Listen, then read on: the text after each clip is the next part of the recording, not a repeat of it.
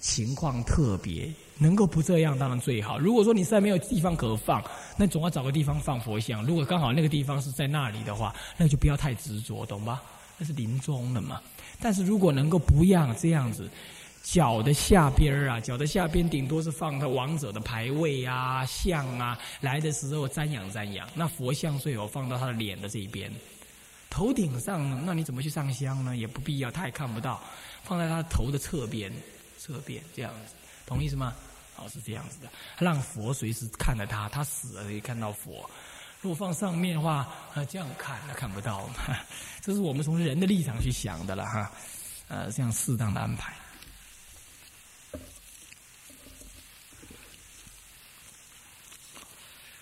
临终的时候最怕业障现前，如何在世的时候为此事做好对治？我刚刚已经讲了，对不对？代理念佛，能够十八愿跟十二十愿齐修，一方面能够多念佛，能够念得越多越好。可是那个时候念佛能够傻傻一心专念很好，不然就是代理念佛。那一方面也能够起那个理观，呃，起那个什么十八愿的了解思维，领受佛恩，呃，这样子的修法。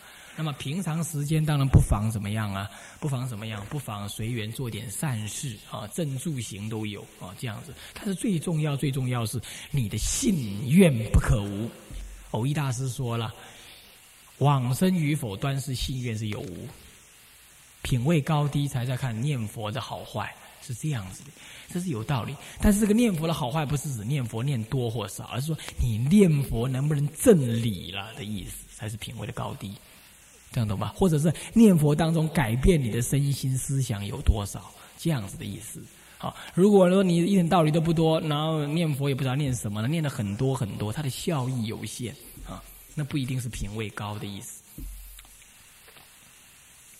啊，《弥陀经》里头提到，不可以少善根福德因缘得生彼国，是否呢？也要储备足够的资粮，才可往生，就如同。啊，有飞机票才能搭飞机一样，这就是第二十愿的什么呢？回向的意思。二十愿修诸功德、信仰因果，然后以此善根回向的意思。可是问题是，这样子会有一种缺憾，就是什么时候才叫具足了呢？你只有在临命中那一刹那才会知道，对不对？这样有点不安稳。所以呢，少善根福德，并不专指的说你要具足资粮，啊，要具足的多少的意思。找善根福的因缘，如果从十八愿来看的话，事实上是指的说你领受佛的什么样子的摄受的愿，这样子的话，你能够领受就是善根，你已经领受升起欢喜，你已经让佛的佛光所铸造，这就是你的福德嘛。那么呢，你这样子能够领受这样子的佛恩呢，这就是你能听闻这样子的法门，这就是你的善因缘嘛。所以你领受十八愿的摄受，当下就是善根福德因缘具足。懂我意思吗？所以这样并不违背，是违背弥陀经啊。可是如果你不能领受的话，那平常你应该是怎么样？当然，平常你应该要培养善根，多听闻，多念佛，是培养善根。那么也要培养福德，那就是所谓的万恨齐修来帮助你，当然也可以。那么所谓的因缘是什么？要正真上缘，也就是平常要结善缘，多帮人助念之类的。当然这样子能够临终有善因缘，这也对。不过这个都是事项上做的，最根本的还要么最好就是你代理念佛，体会大乘佛法，发菩提心，这样体会大乘佛法最直接具足善根福的因缘。要么你就修十八愿，对不对？修十八愿，领受佛的什么呢？摄受的大恩，这样子。这两者也是一个办法，懂吗？所以说，有那种四相的修，也有理相的修，都能够满足善根福德因缘啊。大业往生是否对弥陀佛信心具足，心力胜于业力？心力胜于业力是指的什么呢？是指的自力修，属于比较密教的修法。其实你待业往生，重点呢是愿力不可思议，弥陀愿力不可思议。那么你的少分心力来推动，懂意思吗？懂意思吗？是这样子的。那么最近呢，我先做个比方，人家练外丹功的嘛，练外丹功的时候，当气到了手指边的时候，你稍微用力一下，哎，那个气自动会动了。也就是说，你稍微自己用一点力，接下来让先天气带动你动，这这个比方懂吗？意思吗？也就是说，你的智力用少分，可是弥陀愿力立刻就接上来了。我们更可以打一个比方，就比如说有一个空气瓶，里头有好多空气在那里，可是你要把它释放出来的话呢，怎么释放？你只要轻轻的动一下，它就释放出来了。佛的愿力不可思议，是最强大的，才能够让你待业往生，乃至于下品下生往生。那么你只要稍稍用你的愿心去领受一下，稍稍的用一下，哎，就领受他的愿力了。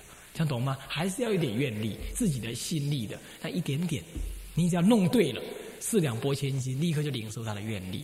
所以待业往生不是你的心力，是弥陀的愿力为主，心力为辅。那么你的心力不一定大过业力，不过别急，弥陀愿力绝对超过你的业力，懂吗？是这个事实是不同的。不过也有人强调心力要强过愿力，这是指的临终的时候有恶缘现前，他能够不为他其所惑。这个是他在平常修学的时候还没有领，还没有了解到弥陀能摄受他这样，他还有担心、害怕，因为这害怕的心、怀疑的心，使他临终的时候恶障现前。如果他一点都不怀疑的话，他眼中只有弥陀佛等得出来，他不会再有其他心会跑出其他的恶缘的。这样了解吗？这样知道吧？是这个道理啊。那么在殿堂内，或者是是用功努力专念佛的时候，但是面对境界仍然会有三毒所转了。这个时候念佛的方，这种念佛方法能往生吗？我说过了，能往生不往生，在你的信愿有无。你在对境的时候起三毒的时候，你更正好念佛嘛，对不对？哎呀，我功夫不够，你看，万一我在临终起三毒，不是更糟糕？我要好好念佛，这样其实是逆增上缘呢，并没有坏。重点在于你不要因为这样而起退心，这第一个。第二个呢，你也不妨怎么样？不妨修十八愿的时候，你会发现，哎呀，你看我在起三毒了，我真是一个恶人呐。不过，就是因为我是恶人，所以我才要怎么样领受，让佛来接引我。这种想法要更加强。所以，因为你越恶，所以十八愿更来接引你。因为十八愿呢是怎么样？只要你好药，你为什么好药？因为你发现你恶，你会堕地狱，所以你更好药。净土法门，越发现自己的不好，越好药往生，这也可以这样修。那么第三种修法，就是你本来就要代理念佛，干嘛？你平常就要观察诸法实相，或者是说观察怎么样？观法诸法毕竟空，或者是观察怎么样呢？大乘的了义呢？一切都如幻如化。如幻如化当中，谁在生气呀？谁在懊恼啊？三毒是什么？这样子，哎呀，还是念佛为真实。南无阿弥陀佛，你可以代理念佛，也可以这样子。嗯，所以你也可以用平常这种修观空观的方法来辅助你念佛的时候，念佛的平常的时候，遇境的升起这种厌恶心。那么你又问说，如何落实在生活当中，让你的贪染的心渐渐的平静啊，让你距离阿弥陀佛的净土越来越近呢？如何能够这样子呢？你就要看到娑婆世界的恶，然后呢，因为看到娑婆世界的恶，你升起一种星球极乐世界的那种好药心，懂吗？就一念一心这种心。平常你活在这日常生活当中，是不是很麻烦？对不对？很无常。是不是这样子啊？你就厌恶了，然后呢，起一种好药的心，这样懂我意思吧？哦，是这样子。然后你就渐渐的厌离娑婆，心求极乐。不过别忘记哦，厌离不是指的不注重今生今世哦，厌离正是指的注重今生今世啊。最后一章哈，其他的就等待明天了。何以十方诸佛了，皆是净土，而唯有释迦佛的佛国呢？这是秽土，这是你自己看的。释迦佛早就证明了，他的国度是清净庄严的。在《法华经》上不是让十方分身菩萨都来了吗？他把一切的秽恶全部移平了吗？对不对？释迦佛的世界很漂亮的啦，啊！再来。如何在静坐当中以呼吸配合念佛时，气调顺更为顺畅？对你首先先让呼吸平顺，然后自自然然的呢，很自然的，看你是要呼的时候念阿弥陀佛，还是吸的时候念，还是呼的时候念南无阿弥，那吸的时候陀佛，随你。总而言之，自然为主，让你自然不作意的能够随着呼吸念佛。这个念佛方法很妙，很好，懂吗？多学习这种念佛方法。第十八愿当中，虽然说只要自心信要得可往生，难道不需要发菩提心吗？第一个就是说，自心信要本身就是菩提心的一种，懂吗？它就是菩提心的一种。这第一。第二的话，他能够自心信要，也是因为他代理念佛的结果，他懂得大乘佛法彻底的方便，他了解了大乘佛法。所以他的自信心要当下能够起，是因为他理解了大乘佛法，这是第十九愿的众生，他能够这样子。所以自信心要并不是表面的喜欢而已，他是有理证的。不过也有一种人，他完全不懂的道理，可是他也自心信要，这是表示过去有善根福德因缘。虽然他眼前不懂得什么是菩提心。可是呢，他已经明合了菩提心。为什么？因为弥陀的本愿呢，会诱引他到极乐世界之后了发菩提心，懂吗？所以不急于这个时候发，不急于这个时候发。但是呢，明明在三辈往生当中也有讲到，下辈往生十八愿所受的话，也是发菩提心呢。是的，那是指最十八愿虽修的阶位最高的是这样，他也发了菩提心。万一他没发呢？比如说，比如说，下品下生临寿终的时候怎么样？地狱现前，他怕的怕死的，他念佛的很不容易了，还说发什么菩提心呢？可是照样被摄受，有没有？所以有人说发菩提心是往生极乐的重要资粮，这个说法其实也应该简别的，不尽然如此。我们能够说发菩提心是保证上品，但是不一定上品上身。看你发的多不多，挣的深不深，来分上中下。但是如果你不发，中品以下仍然可以往生，懂吧？因为往生与否不在菩提心，在信愿有无。虽然信跟愿很容易就带有菩提心，可是万一你不带有菩提心，也可以往生。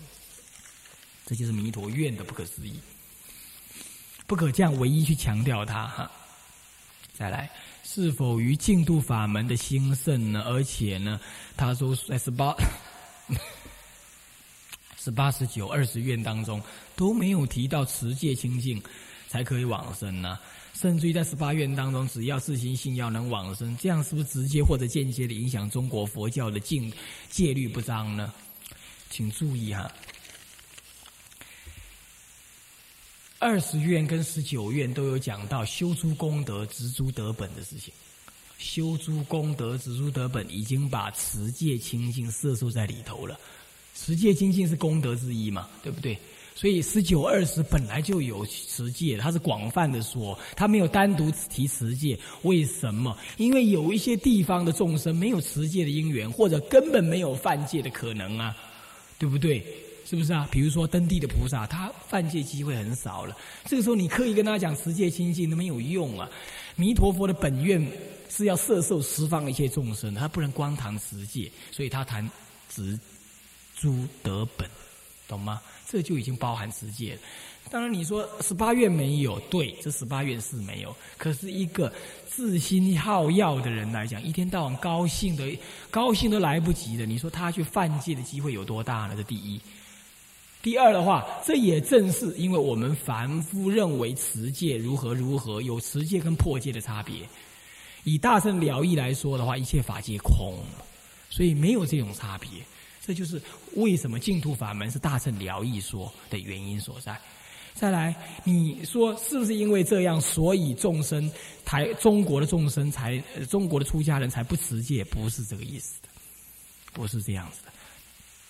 中国的佛教不持戒，那是众生的衰败因缘。你不要以为南传佛教很持戒，南传佛教常常也自己去叫人家买一只鱼回来杀一杀回来吃的也很多，对不对？他们也是一样有居住他们的问题。我想这是众生的共业因缘，是第一个。第二个要讲持戒的话，北传人持戒持的比南传人还严格。比如说四分律里头，晚上是不不太准喝牛奶的。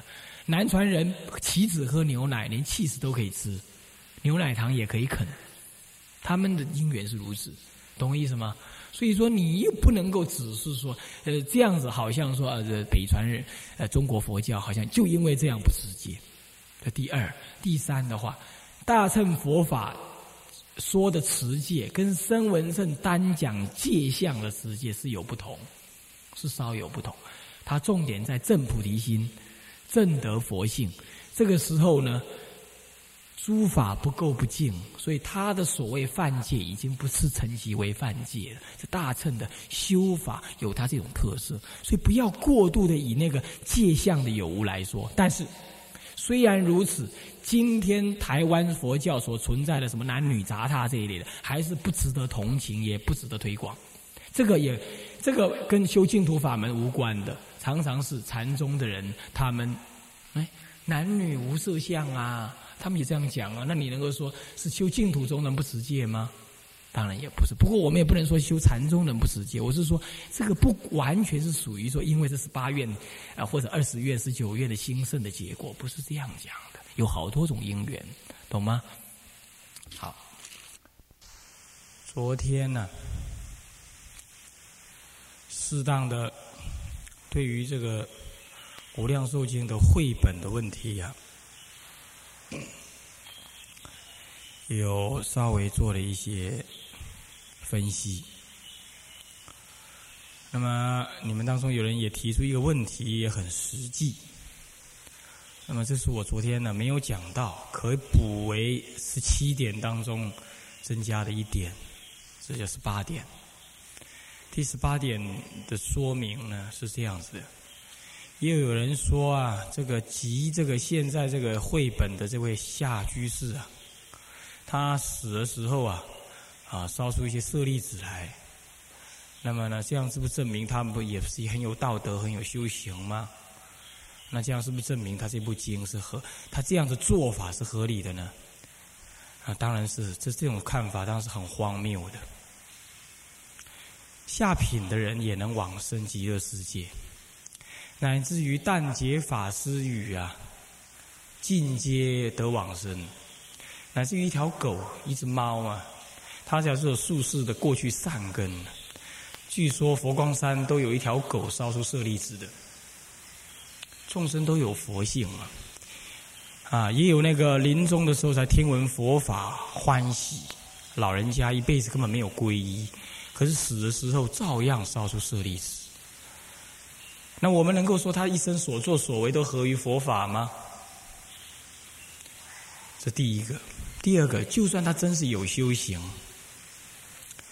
我们中国人常常或者不要讲说我们中国人，人类一向有一种泛修行的观念。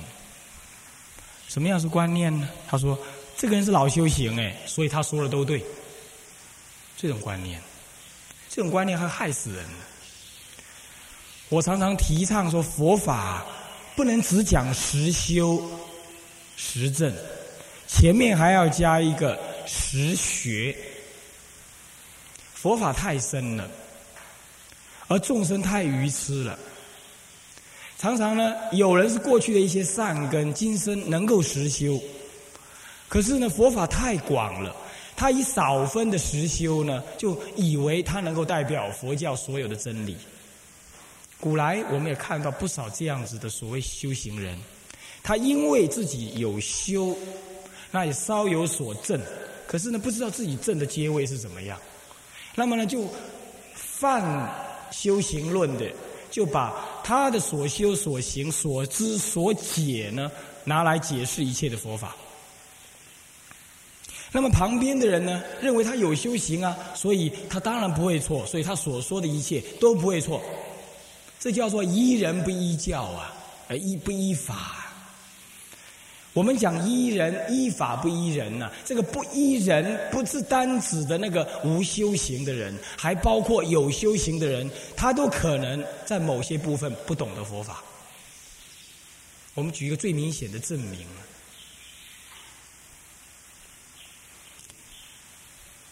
戒律呢，传了一百佛灭后传了一百年之后啊。分为五部律师，这个五部律的那个开山始祖，每一个都是阿罗汉，正阿罗汉呢，还还不管是不是是是不是烧出舍利子啊，烧出舍利子不证明他是是阿罗汉，但是他是阿罗汉啊，有没有舍利子都不重要了，对不对？但是即使同样是阿罗汉，号称无真啊，对法的看法仍然有歧见。可见阿罗汉在佛法的智慧底下，他仍然有所迷惑。更何况今天稍有修行的人，他当然对佛法仍然要有疑惑。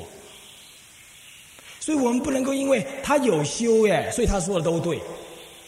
这种泛修行论呢，是依人不依法，害死的佛教了。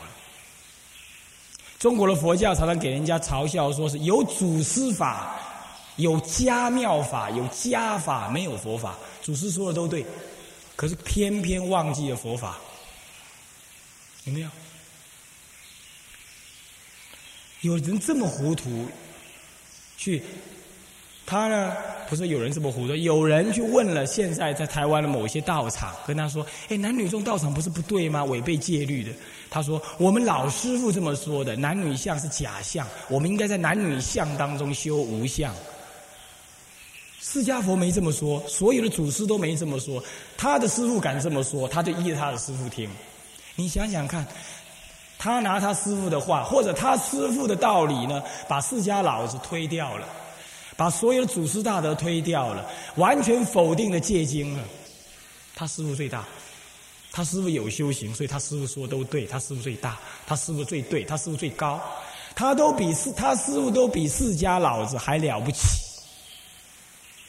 讲一句比较粗一点的话，他师傅的话呢？正中下怀的把释迦佛甩了一个耳光，对不对？释迦佛说啊，男女不可共住啊，但是他师傅说男女可以共住啊，谁比较大？当然师傅比较大。我师傅有修有证啊，释迦佛算什么？所以我们常常有一种泛修行论。哎呦，他说出来有舍利，哎呦，他能飞耶！他知道我心里在想什么，他是大德，他说都对。佛法不可思议，你稍有修行，稍有一点感应，那不过是佛法千万大海当中的一提而已呀。众生愚痴，执少为足。我常常说，从瓦砾如金玉啊，拜迷敬猕猴如地势，就是这样子。从瓦砾，瓦砾你知道吗？屋上那个瓦，地上的石头啊，是瓦砾呀。遵从那个瓦砾呀，就是烂石头啊，像金玉一样啊。那么呢，敬猕猴啊，猕猴不过树上跑来跑去、跳来跳去的这样子，如地势，像天上的天公。拜猕猴像拜天公一样啊。讲更俗语的话呀，我们众生因为愚痴，看到人家稍有一点修行的反应啊，惊为天人，好了不起。我们就这样子认为，他因为有修行，所以他代表一切佛法的真知见。连阿罗汉都要有愚痴，连阿罗汉对戒律都要有奇见。不过修行稍有反应而已，你能代表佛法的什么呢？这是第一点。第二点，净土法门是特异法门，它有弥陀佛的大愿摄受。所以乃至一条狗啊，如果它有善根，往生的仍然烧出舍利子，这是弥陀大愿所设。弥陀大愿乃至不舍恶人，更何况我们并没有说集结这部绘本的人傍大乘啊，呃破忤逆啊，我们当然没这么说。我们只是说这种做法不足取，我们并没有说这个人是恶人呢。他既然是一个善人，而且好要修行。那么蒙佛接引，烧出舍利，这不过是很平常的事嘛？何必太去给他，把他反正膨胀？他说，因为他这样，所以他对呢？这是泛修行论，膨胀了个修行的价值。其次，修行人呢，西藏有位喇嘛，这是天华书局有出这么一本书，我从西藏来。这位喇嘛呢，这位喇嘛后来跑到日，呃，跑到美国去啊，现在家乡。但是他讲这么一句话呢，这是肺腑之言。他说：“修行人呢，尤其是大修行人呢，名利财色迷惑不了他。但是有一件事情容易迷惑他的，就是自以为有修行的这种修慢，对不对？这是很容易的。我想各位大概不会了，各位呢，反正还不知道怎么修啊什么的，还是很谦虚的。但是哪一天呐，让你见佛见光见花的时候啊，嘿，黑的不赶快哦。嗯，听这个法上上面讲经，你可能手是这样子的。我看你讲什么，可能就是这样子的了，对不对？那是修慢。一个修行的人，因为他自己的亲证是他自己亲证的，他会误以为他证了什么了，所以戒律上才有所谓的真上慢嘛。他以为他证得什么了，这是一种慢心，这种慢心很难去除，所以他以为他能替众生做什么了，他以为他代替佛法说了些什么，代替佛诸佛说了些什么了，他以为他应该要行慈悲，要做这个，要做那个，超乎他能力上范围的，那就是着魔了。我们当然不能说下下下居士是着魔，我是说很有这个修行人走到糟糕的事情会是这样子的。所以说，我们不要再误以为啊，这个修行稍有一点什么样子的反应，就认为他的做法都对。不要有这种泛修行论。注意，佛说依法不依人，这个不依人的人，不只是不修行、不懂佛法的人，尤其更指的是修行的人。是修行的人坏佛法，会比不修行的人坏佛法会更厉害，因为他所知多嘛，他一扭曲的厉害，你都不知道，所以还是要依法不依人呢，不要有这种泛修行论的这种迷思。我们举一个现前的例子，今天呢，啊，广清老和尚，没有人说，没有人敢怀疑他是修行成就如何。可是他今天所遗留下来的道场跟道风，那那么连乃至连唱功都会有一点点话要要说了，对不对？当然他没有什么批评，他只是说念佛还是要听点经的，还是要懂点佛法的。好，我们不便再做什么说明。好了，那你能够说广清老上这么有修行，所以他所传下来的脉呢，一定都对吗？不能有泛修行论。广清老和尚曾经在承天寺有男女众的时候，唱功虽然不予批评，但是唱功极力的去劝请老和尚应该盖专属的女众道场。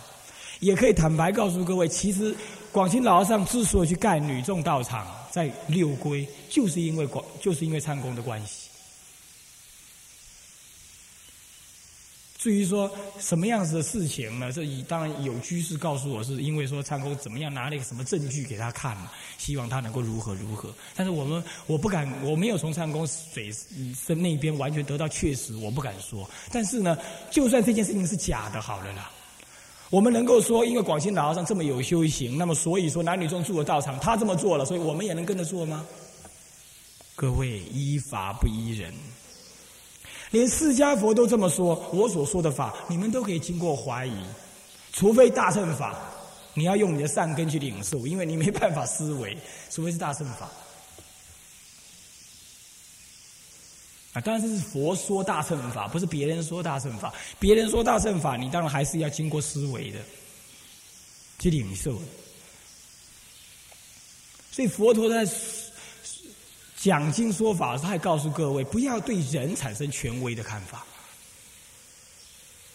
所以我说，我今天我来介绍净净土，我不过是什么呀？我不过是做一个给你们做一个参考，你们不信那就算了嘛。我从来没有以权威自居，我也不敢，也没能耐。